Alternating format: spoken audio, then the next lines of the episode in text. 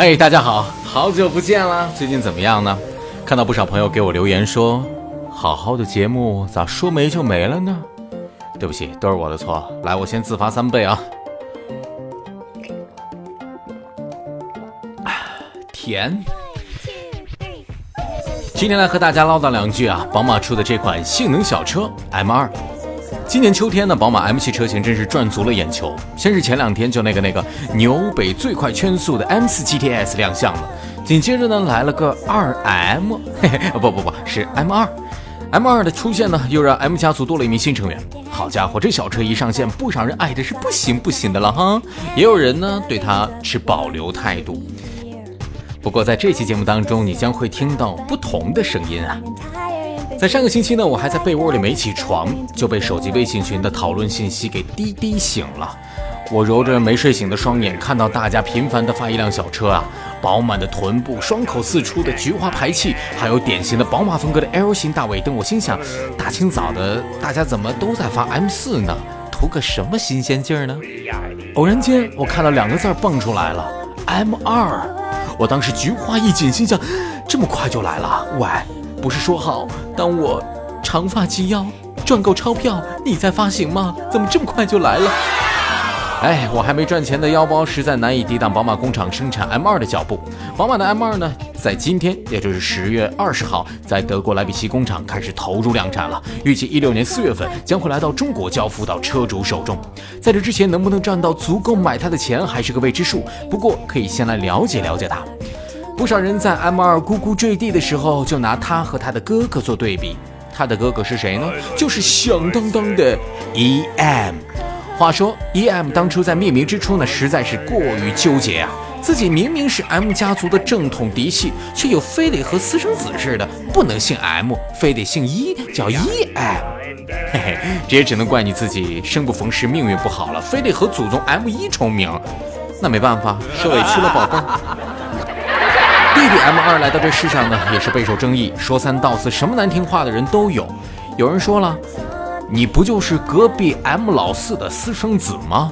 长得一样一样的，活脱脱的小 M 四嘛！嗨，你别说啊，凑热闹还真是有不嫌事儿大的。这小 M 二真急了，他就说：“怎么了？老子是 M 二，传承我哥 EM 的绝对性能钢炮。我直列六缸，三点零涡轮引擎，最大马力三百六十五千匹。”百公里加速四点三秒，怎么不服？走上路七千转干你！哎我去，这小家伙别看长得小，脾气够暴躁啊！没办法，谁让人家是 M 家族的新宠呢？至于 M 二是不是 M 四的私生子，这个我不好说。反正我觉得吧，他俩一定流淌着同样的血液。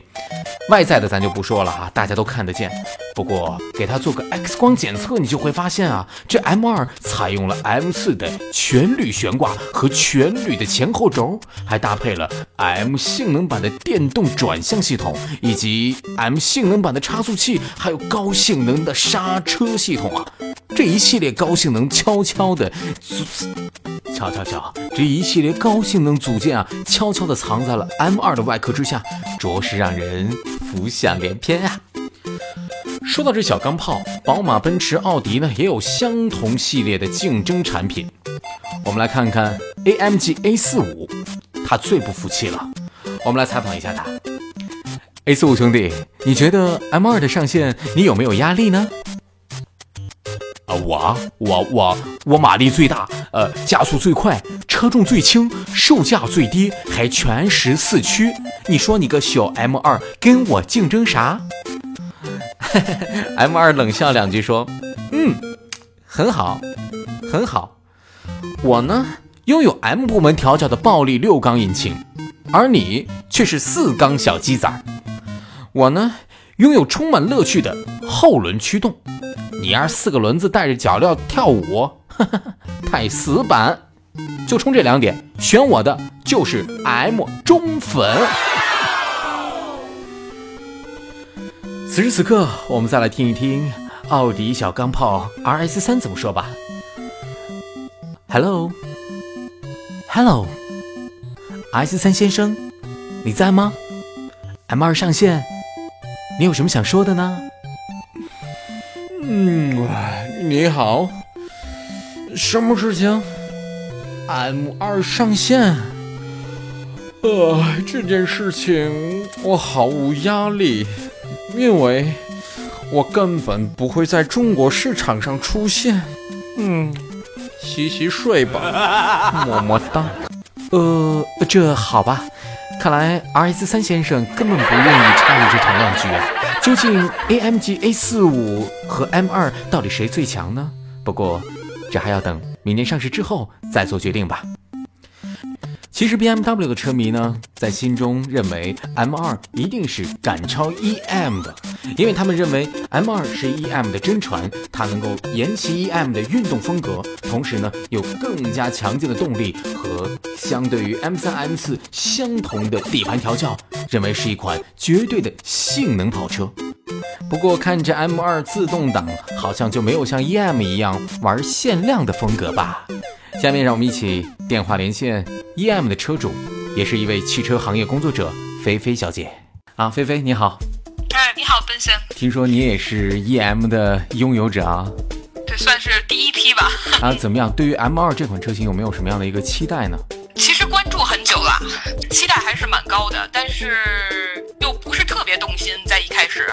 为什么呢？因为已经拥有了一个 E C E C M 了嘛，然后而且我认为这种这个 E C M 它一个是限量，另外一个就是呃在购买的时候呢，我也要求增加了很多的配置，就是真正从厂商调教的角度，我相信他们是非常难做，做的又比又又有比例，又又这么大这个呃的马力，然后又这么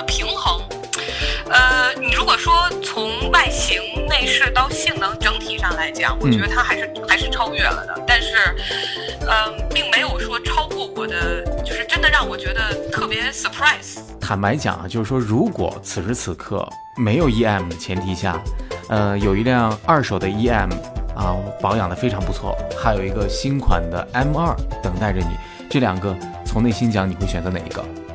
我都想要，二选一，二选一，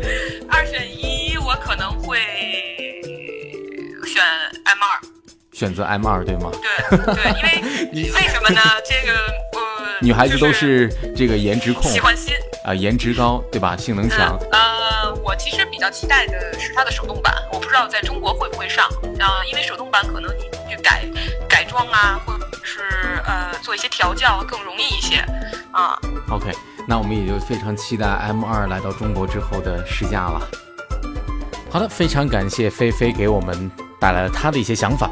那么，对于曾经在三年前风靡一时、有钱也买不到的小钢炮 EM，成为不少明星手中的爱宠啊！中国好声音学员平安，哎，就是那个光头啊，曾经在 M 二发布的那一天就胆战兢兢地发了条微博，他说。M2 呢不限量，而且中国不发售手动版，也算是保持了 EM 的限量价值。哈哈，M2 的后视镜呢还不够 M，这也是以后路上看到的话主要的差别之一。不过这样量产以后，我的 EM 会不会跌价呢？嗯嗯平安先生，温馨提示：车呢就是个工具，又不是理财产品，跌价是肯定的啦。你以为你的车自带理财小经理吗？亏你想得出！刚刚呢？E.M 车主菲菲小姐向我们带来了她对于 M2 这款车型有什么样的一些期待。当然了，女性车主对于车的性能好像并没有那么看在乎啊，看重，他们更加期待 M2 的锋利的外形、3D 的前脸设计，还有饱满的身材。那么对于男性的车主来，那么，对于男性的 BMW M 的车主来说，好像关注点又不是那么太一样了。那么接下来，让我们来连线车闻联播微信公众账号的运营人 Sam 哥。哎，Sam 你好，我知道啊，你是一个热爱驾驶的 E92 M3 的车主，嗯，相信你对 M2 这款车型同样是充满了期待。不过，我看你曾经有过言论说，认为 M2 这款车型。是不是一款真正的 M 产品，值得推敲？你为什么这样说呢？请给我们解释一下吧。呃，AM 车纯粹的话，它只有一个字啊，M 二、M 三、M 四这样。所以命名方式本身来说，肯定是宝马把它当成是一个真正的 M 车。但是我有另外一个小小的一个疑虑，就是呢，这辆车由于从它的产品定位的角度，它要跟 M 三拉开距离，所以它在车型配置上面，我不知道各位有没有关注到一些细节，就是呢，在 M3 现款的那个 F80、F82 上面有非常丰富的那个呃车型的调教，车主可以自己去设定的，例如说悬挂啊、转向啊、油门反应啊，有三个独立的按钮，包括换挡的逻辑也有一个专门的按钮在挡把后面你可以调的，有三档可以调。而这四个按钮呢，我们目前在 M2 已经泄露出来的官方图上面是看不到的。换句话说，也就意味着 M2 这款车的底盘可调教性在车主手上是远远不如 M3 的。所以我觉得从这个角度来看的话，会削弱了一点点 M2 的这个竞争力。当然，这也是跟宝马的策略是有关系的。如果 M2 做了跟 M3 的这个所有东西都差不多的话，那么这个可能 M3 就很有很大压力了。还有一点呢，我也是觉得对新的款 M2 有一丁点不爽的地方，就是它的发动机。因为我们知道那个呃 M3、M4 上的发动机是叫 S55 它其实是呃源自 M55，但是做了大量的一些强化跟那个改装，官方改装，然后加入了一个很大的一个那个水冷式中冷，而且双涡轮的。所以它性能非常棒，但是去到这个 M2 身上呢，我们看到官方明确告诉我们是 M5 的一个改进版，然后呢可能用了一些 M5 上的一些主要部件，然后强化当中的几个关键部件，但是就看不到那些非常就是说赛道化的一些散热的设计啊，包括中冷器的东西了。所以从这个角度来说，我觉得我会对 M2 的这个这一方面的做法有一丁点的这个感到不是那么爽。好，非常感谢 Sam 给我们带来这么犀利的点评啊！究竟 M2 这款车型属不属于真正的 M 系列的产品？相信刚刚他的解答当中也给了我们自己的答案，也容得我们去进行一些思考。那么说到 M2 到底好不好？其实我们在节目当中说它有多棒，说它有多差，其实根本没有任何意义。因为检验一款产品它究竟受不受欢迎，还是要根据它的销量来进行评判的。那么接下来呢，我要联系一位来自深圳驰宝 M 销售经理，他叫张雨婷。这个人十分了得，他一年能够销售几百台 M 的车型哦。相信他对于 M 车主的心理把握以及 M 产品在市场上的热销程度，他应该比我们更有话语权吧。接下来让我们电话连线张雨婷。张经理你好，M2 已经开始接受预定了。那么对于这款车型。有没有销售压力呢？因为它目前来说还没有见到实车，并且是褒贬不一嘛。呃，压力应该是没有的，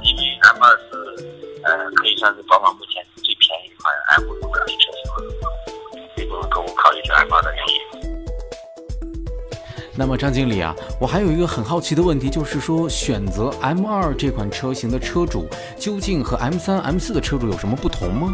他们是什么样的一种心理来购买这款车呢？所以我的感觉就是两部分客户会选择 M2，一部分就是，有 M 情节的，然后预算有问题，然后现在就可以原爱梦梦的客户，因为它的价位还是，呃，入满足入门级的客户还是那个蛮多的。还有现在的年轻客户越来越多，年轻人对这个驾驶的感受可能会越来越重视，不像之前的客户可能更注重的是一个面子或者空间大这些。OK，那么既然大家呼声很高的 M2 的手动版为什么不在中国发行呢？这件事情这不是明摆着有钱咱不赚吗？这是为什么呢？关于 M2 在中国不提供手动挡的话，首先这个是因为宝马这个品牌，他认为手动挡的话，它本来就跟自动双离合来讲的话，它的优势已经没有什么优势了。因为双离合它在这个换挡速度，还有它这个平顺性，还有燃油经济性方面还是有一定优势的。嗯，所以它的策略就是尽量的去双去那个手动挡这个去手动化。但是呢，很多人喜欢手动挡，其实我觉得只是。呃，别人家的车好，别人家的操控小，别人家的手动挡车，因为说实在话，现在没有几个人开手动挡开得好的，而且像这种大城市，北京、上海呀这种大城市，经常会塞车，开手动挡你要。频繁的踩离合，频繁的换挡，真的是很累的。而且你经常要接听电话，手机接听电话什么，有时候又呃玩微信或者咋样子的。反正手动挡的车，呃是有很多人有情节，但是我觉得一般人买这种车的话，基本上还是会日常使用。好，非常感谢最了解 M 车主心理的张雨婷先生带给我们的一些销售资讯。M2 这款车型呢，距离交付给中国消费者手里还有半年以上的时间，相信能够驾驶这样一款没有太多的功能、辅助功能、电子功能的一款纯机械的运动性能小跑车啊，那一定是真爱了。你看，我们能通过选择不选择 M2 这款车型作为自己的爱车，就能辨别出它是不是一个驾驶的狂热分子，是不是真爱。